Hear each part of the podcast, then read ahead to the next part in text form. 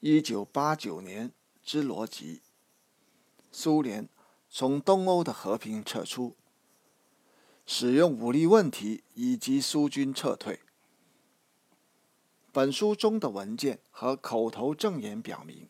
拒绝使用或威胁使用武力，确实是戈尔巴乔夫领导团队一开始就秉持的理念。然而，在一九八九年下半年，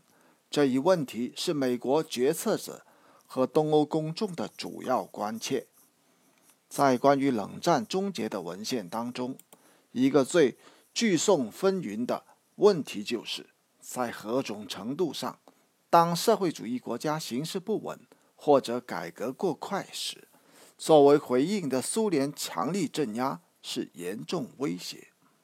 与此相关的是，苏联能够允许的变动底线是什么？对此问题的答案分为两大类：苏联领导人如何及何时在内部解决了使用武力问题。以及东欧领导人如何及何时了解了这一点，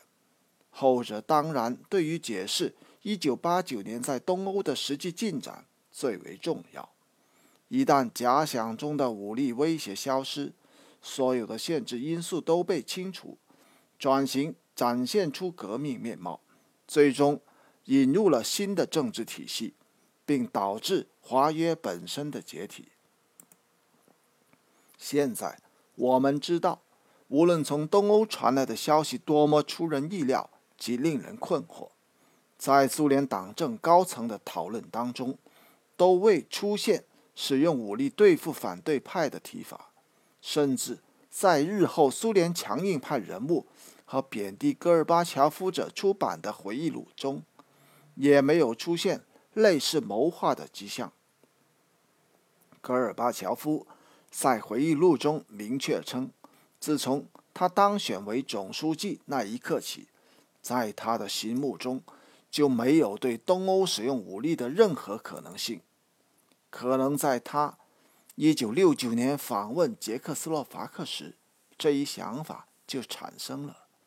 从他本人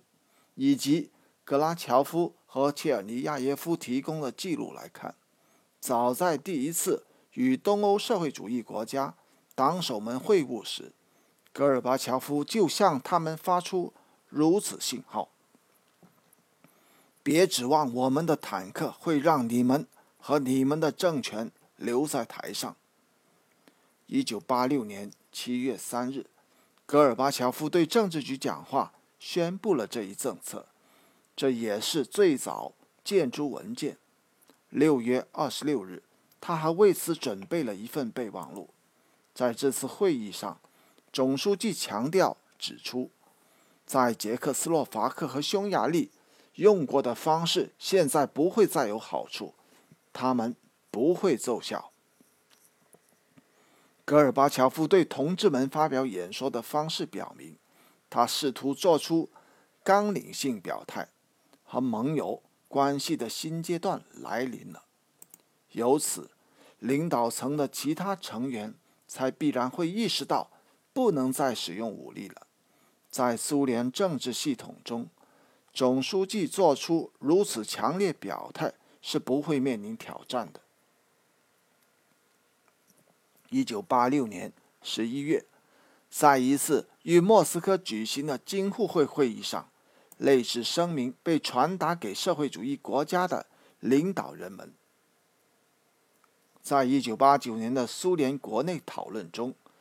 关于每个国家自行发展以及苏联放弃压力政策的变化，被特别高调的宣布。此时，克里姆林宫已准备迎接东欧即将发生的变动。一九八九年一月二十一日，在会晤了三边委员会以及亨利基辛格以后，戈尔巴乔夫对政治局说。对东欧国家加入欧共体的努力，要事先进行考虑和准备。他对于这些可能性，令人吃惊地表示乐观，认为东欧人还没有完全认识到莫斯科的灵活性。一九八九年二月，对于东欧内部情况的分析，国际部和博格莫洛夫研究所提交的政策建议，都强烈支持这样的观点。强力镇压将会带来难以接受的后果，同时也建议仍有必要保持某种模糊性。既然考虑到我们的具体行动，我们不应促使反社会主义势力去检验某一国家的社会主义基石。在第一份备忘录中，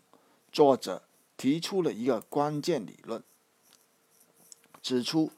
无论是从原则上讲，还是从无法接受的后果来看，我们能够再次使用1956年和1968年方法的可能性都非常小。以上提到的博格莫洛夫研究所提供的备忘录，对这些后果的分析更为细致，而且给出了对于戈尔巴乔夫而言最不应该采取暴力。这一非理性决策的理由，在事件进程中，苏联直接出兵进行武力干涉，支持已经被人民孤立的保守派，这将彻底意味着改革的终结，以及失去国际社会对我们的信任。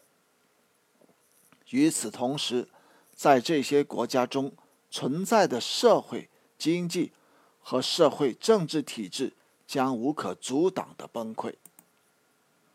戈尔巴乔夫在国内各种场合多次广泛阐述新路线，以确保苏联体制内各层级都会执行新政策。其中一个层级主要控制在掌权多年的党内保守官僚手中，它还包括了派驻各社会主义国家的大使们。一九八九年三月三日，在一次会议上，戈尔巴乔夫对这些人解释不干涉和鼓励政策的、鼓励改革的新政策，警告他们不要试图手伸向权杖，并且因为意识形态或者经济问题惩罚任何人，还以强烈的方式提出了苏联施压问题，不要再把任何事。强加给任何人。每个国家都有特殊性。考虑到这一特殊性，我们不是在和他们打趣。在一切事项上，在所有政策中，我们都拒绝使用武力。另一个在改革底线问题上保持模糊性的原因，可能与避免惊动国内的保守派有关。例如，克格勃。尤其是军方，军方强烈的要求保住东欧，尽管他们没有谋划成立有组织的反对派，但是仍然清晰地表达出了他们的倾向。诸多回忆录提及了这些顾虑。谢瓦尔德纳泽回忆称，1989年秋，他和戈尔巴乔夫受到按1953、1956和1968方式。形势的压力。从目前的资料来源，我们可以看出，这些压力主要是非直接的，